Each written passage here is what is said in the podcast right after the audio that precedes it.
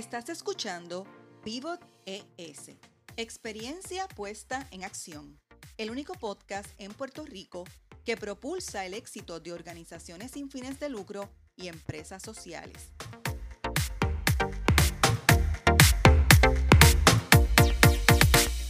Soy Marieli Rivera de Changemaker Foundation y escucharás a líderes que innovan con soluciones para el desarrollo sostenible.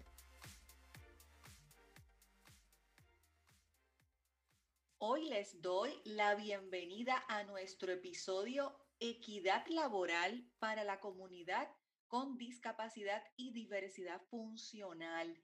Y tenemos una invitada muy, muy especial. Hoy dialogamos con María del Carmen Rodríguez, experta consejera en rehabilitación que ayuda a las empresas e instituciones a posicionarse como organizaciones inclusivas para que aumenten sus clientes, reduzcan las posibilidades de demandas y logren la inclusión de las personas con diversidad funcional. Posee un bachillerato en psicología de la Universidad de Puerto Rico en Calley y una maestría en consejería en rehabilitación de la Universidad de Puerto Rico, recinto de Río Piedras, además de otras importantes certificaciones. Quiero darles la bienvenida, María del Carmen. ¿Cómo estás? Todo muy bien, para mí un placer poder estar aquí en este importante espacio hablando de un tema muy importante. Pues yo estoy súper agradecida que tú hayas aceptado ser parte de la red de líderes de Pivot ES y estoy de acuerdo contigo, es un tema importante y clave que hace mucha falta el que eduquemos para conocer sobre política pública, política social, las oportunidades y las áreas de reto con relación a la diversidad funcional y discapacidad. Pero antes de que hablemos y nos, nos sumerjamos, ¿verdad?, en este tema que yo sé que nos apasiona, a mí me encantaría que tú compartieras con la audiencia eh, quién tú eres, a quién representas y qué es lo más que te gusta de lo que haces. Pues mira, yo me describo como una persona bien curiosa, eh, bastante soñadora y ciertamente bien apasionada desde lo más simple yo me apasiono y me lo disfruto hasta ¿verdad? lo más, eh, más, yo digo lo más fuerte y lo más contundente, como por ejemplo el, ¿verdad? el abogar por los derechos de la población.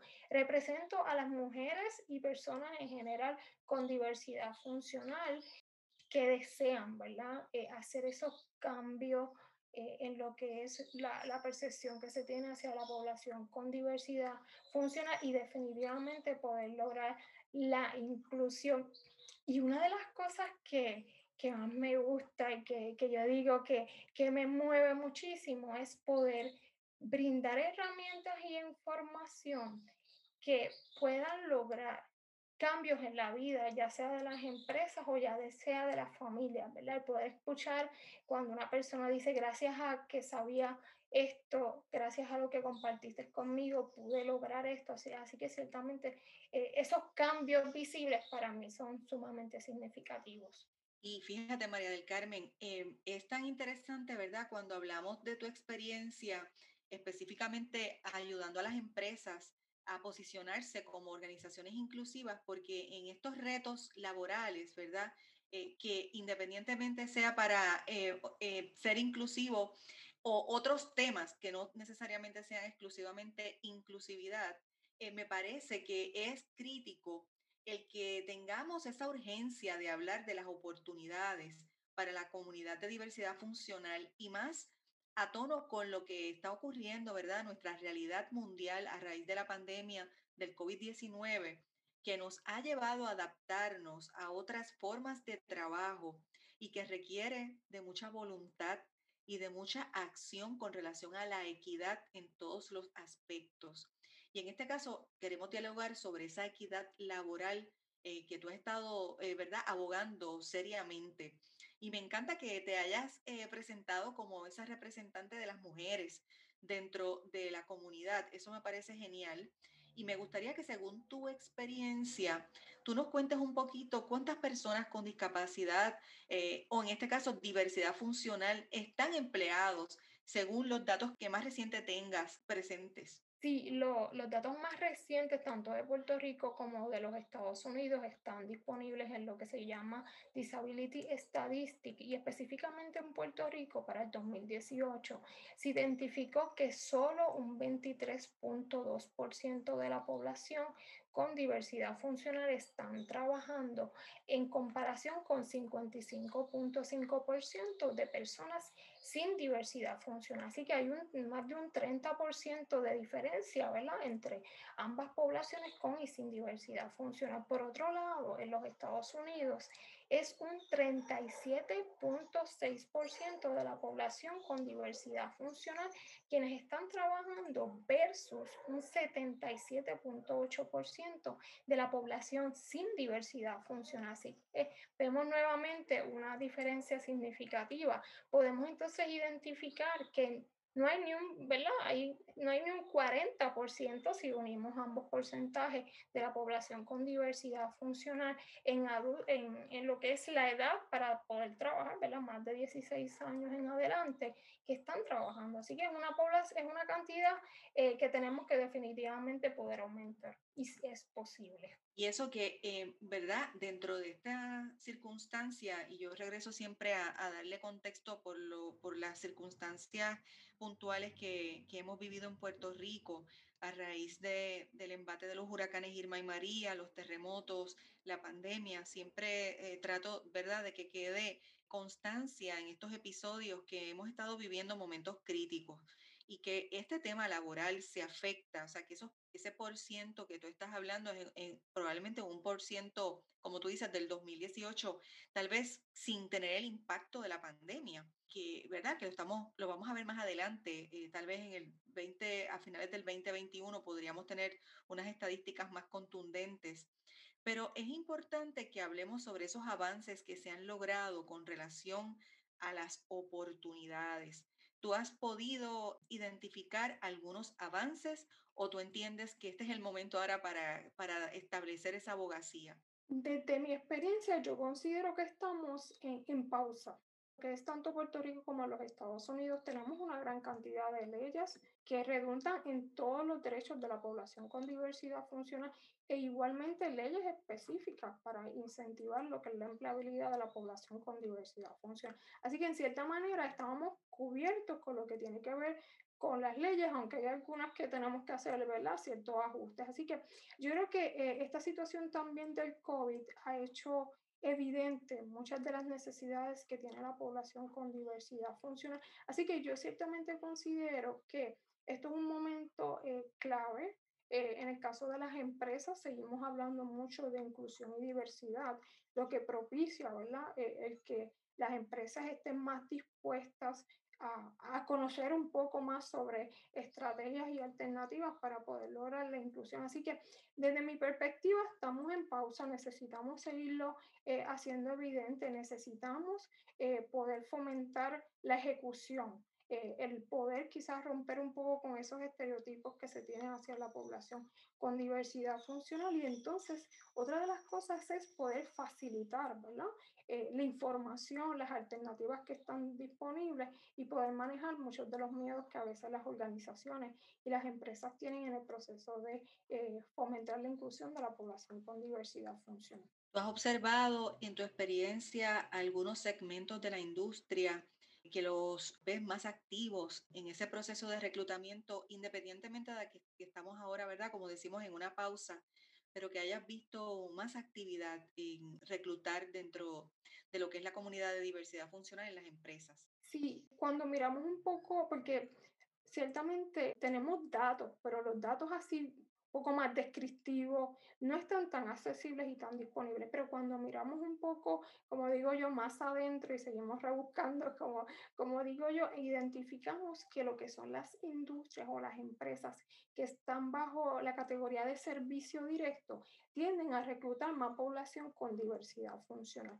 Lo que son las áreas más profesionales, un poco más complejas, esa parte de, empleabilidad, la población con diversidad funcional, aún la vemos sabemos que, que, no ha podido aumentar. Así que podemos decir, en cierta manera, que las industrias bajo lo que es el renglón de servicios tienden a reclutar más a la población con diversidad funcional. ¿Has observado particularidades en términos de datos sobre género y edades que tú digas, que tú digas, mira, fíjate, hay más reclutamiento en, en mujeres versus hombres o hombres versus, versus eh, mujeres entre estas edades? ¿Has podido estar cerca de, de esa información?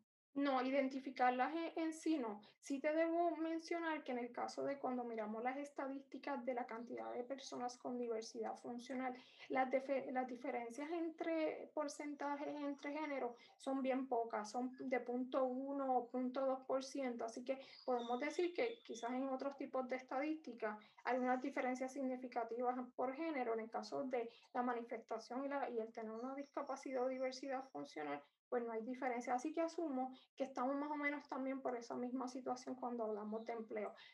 Pero no tengo, esos datos en específico. Y claro, no, y, en esos datos, ¿verdad?, como tú, tú muy bien mencionas ahora mismo y los ilustras, que lo que has conocido no tiene unas diferencias tan dramáticas, pero que es en el día a día, ¿verdad?, que uno va observando cambios, estrategias de, de cómo es que verdaderamente se está reclutando en la calle en este sentido, las industrias, ese acercamiento y, esa consultoría de apoyo que tú ofreces, ¿la haces directamente con las oficinas de recursos humanos o lo planteas, eh, verdad, a nivel de, de las oficinas principales? ¿Cómo haces ese acercamiento?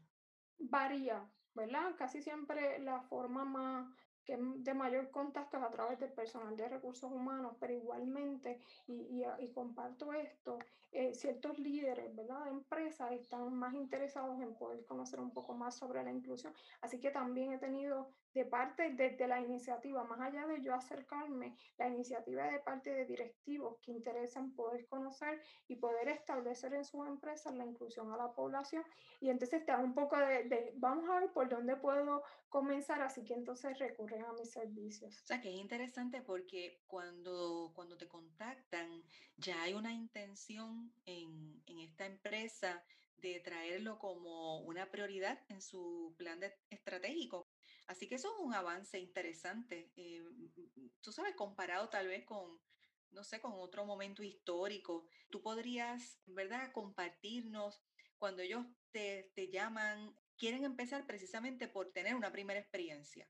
Y, y principalmente una de las cosas es que hay mucho desconocimiento. Eh, pueden haber bastantes leyes, pero la información, el acceso a la información y la y cómo se usa esa información, ¿verdad? Porque puede haber un sinnúmero de leyes, pero cómo yo lo ejecuto, cómo yo lo aplico y que redunde en ser efectivo y no violente derechos, etc.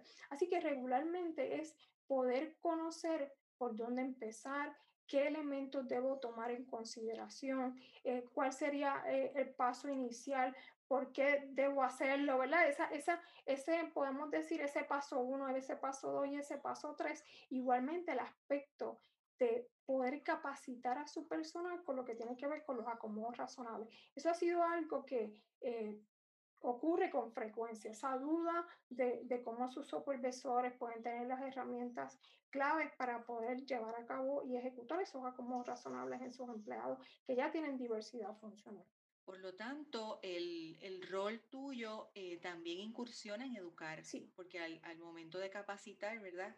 Tienes que presentar el marco completo eh, de cómo introducir esa acción, no solamente para cumplir con las leyes, sino para abrir espacio, ¿verdad?, a la comunidad en términos de oportunidades laborales. Y me parece interesante ese aspecto porque me parece que el, que el que está del lado de la empresa entonces recibe una capacitación correcta en cómo manejar eh, la aplicabilidad de la ley, que hay veces que hay dudas sobre ello. Y más allá de aplicar y cumplir, ¿verdad? Esa parte que le llamamos de cumplimiento de la ley, es un proceso de interacción y de inclusión del tema entre su propia plataforma eh, de, de, liderazgo de, lo, de los equipos de trabajo. Así que me imagino que te ha dado con esa experiencia que has tenido que capacitar a equipos de trabajo. Sí, ciertamente. Y una de las formas en que yo trabajo, y diría que 100% es esa parte educativa.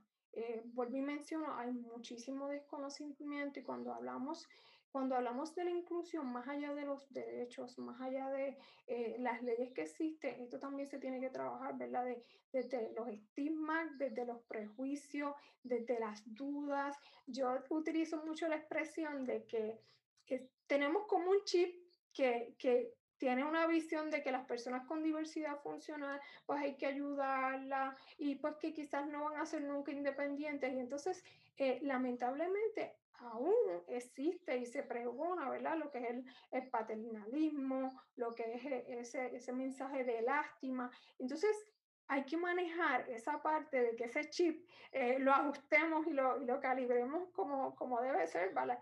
Para que se pueda llegar a lograr la inclusión. Así que ese elemento de yo poder conocer esa cultura organizacional, ese elemento de yo poder brindar, eh, yo diría que es el poder también quitar un poco esos miedos que también se experimentan, el poder clarificar esas dudas para que entonces puedan tener esas herramientas para realmente poder efectuar una inclusión real.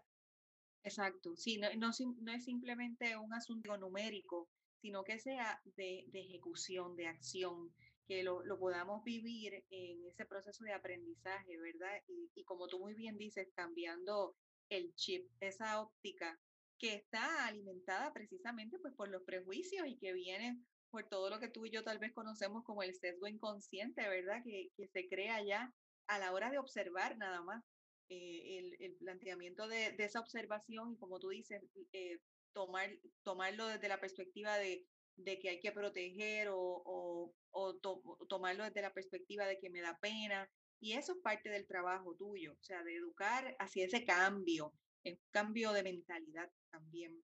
Eh, en eso yo me imagino que uno aprende mucho, porque tú enseñas, ¿verdad? Y educas, pero también en la experiencia aprendes. Y me gustaría que nos plantearas dos lecciones que hayas aprendido en este proceso de asesorar patronos con relación a este tema de la equidad, en el tema de las oportunidades de trabajo. Pues una de las lecciones, porque en muchas ocasiones cuando hablamos de inclusión, eh, volvemos a, a, mencionar que nos enfocamos más en lo que son las leyes.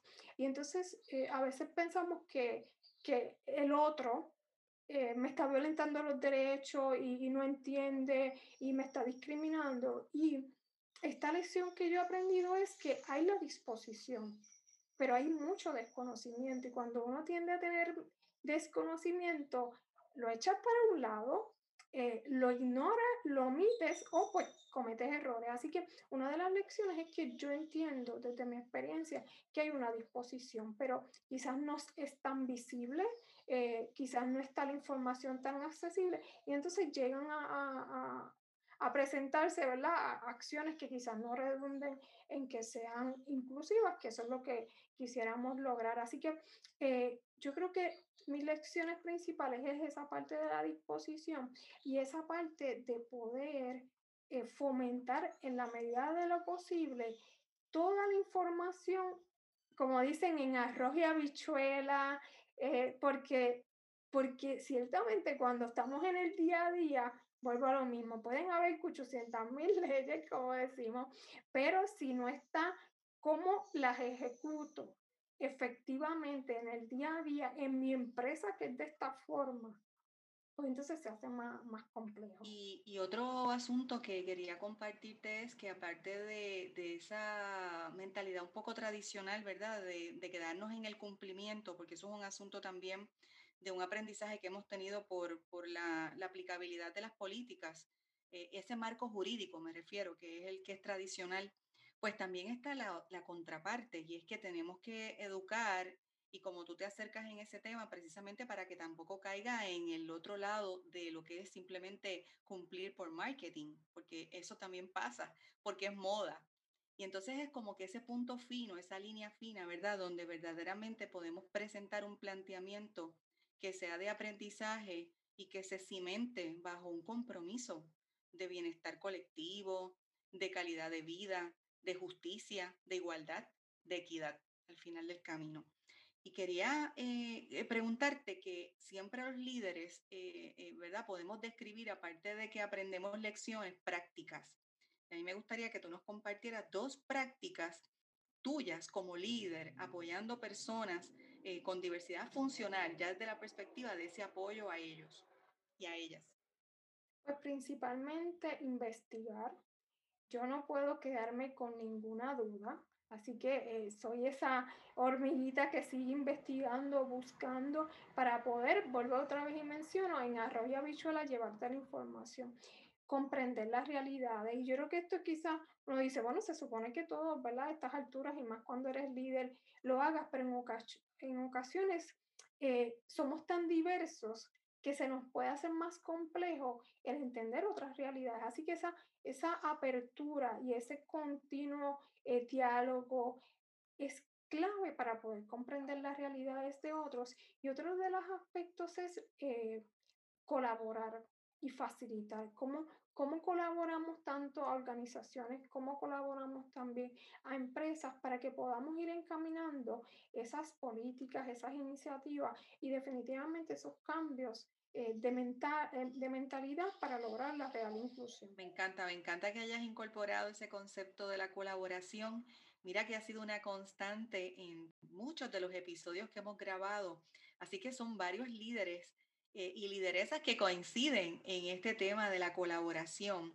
Y eso que has traído de investigar y estar como hormiguita, eso me encanta, porque eso valida, ¿verdad? Que tú quieres eh, trabajar bajo dimensiones probadas, o sea, evidencia, asuntos que verdaderamente pues tengan eh, peso en, en, tu, en, tu, asesoría y en tu apoyo, ¿verdad? En, en, el caso de apoyar directamente a una persona o eh, asesorarla y generar esa consultoría con relación a estos temas. Así que nos hemos quedado tal vez un poco cortas, pero yo te prometo que vamos a extender esta discusión porque nos gustaría ver a la luz de lo que va a continuar ocurriendo en la medida en que la pandemia eh, exista, ¿verdad?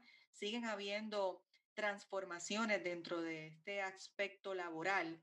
Así que tendremos mucho de qué hablar, específicamente con relación a cómo accionar la equidad. Así que te agradezco mucho tu tiempo, de verdad. Tu experiencia y conocimiento es clave y, es bien importante que estos temas eh, se hablen eh, y se discutan, especialmente en estos tiempos alguna dirección donde las personas te puedan conseguir. Me gustaría que pudieras compartirlo. Sí, me pueden contactar principalmente por las redes sociales, me pueden conseguir con María del C. Rodríguez Morales con todos los debidos acentos. Igualmente a través de mi página web www.mariadelc.com, bastante eh, simple. Ahí también pueden acceder a todo lo que son eh, mis formas de comunicación y redes sociales. Y quiero también aprovechar y mencionar en cómo que seguimos educándonos y seguimos, yo digo, curioseando con el tema de inclusión, porque ciertamente eh, para las organizaciones, para la sociedad, tiene muchísimos beneficios. Vémoslo, lo, vamos a verlo desde eh, todo lo que eso puede contribuir a nuestro ser individual, pero también a nuestro ser colectivo. Así que es sumamente importante que todos sigamos educándonos en lo que es la inclusión a la población, con diversidad funcional y sin diversidad funcional. De acuerdo contigo, estoy súper comprometida. En los comentarios de este episodio voy a incluir tanto la dirección electrónica de María del Carmen como también de la página eh, web. Así que vamos a estar eh, colocando esto en los comentarios por escrito que, que, le ofrecemos, ¿verdad?, nuestro, a nuestro público. Así que María del Carmen, si te gustó este episodio, te voy a pedir que lo compartas que nos escuchen a través de las plataformas en Spotify, iTunes Teacher, Google Podcast, Apple Podcast, Anchor, iBox y a nuestros escuchas les invitamos a buscarnos en la plataforma de creadores de contenido Patreon para que nos apoyen. Nos encontrarán también en YouTube. De momento, lo más importante es que te suscribas a Pivot ES y que sepas que esta iniciativa es la plataforma de comunicación de la organización sin fines de lucro Changemaker Foundation, que tiene como objetivo desarrollar las capacidades de los líderes y de los equipos de trabajo de las organizaciones sin fines de lucro y de las empresas sociales. Así que te espero en el próximo episodio.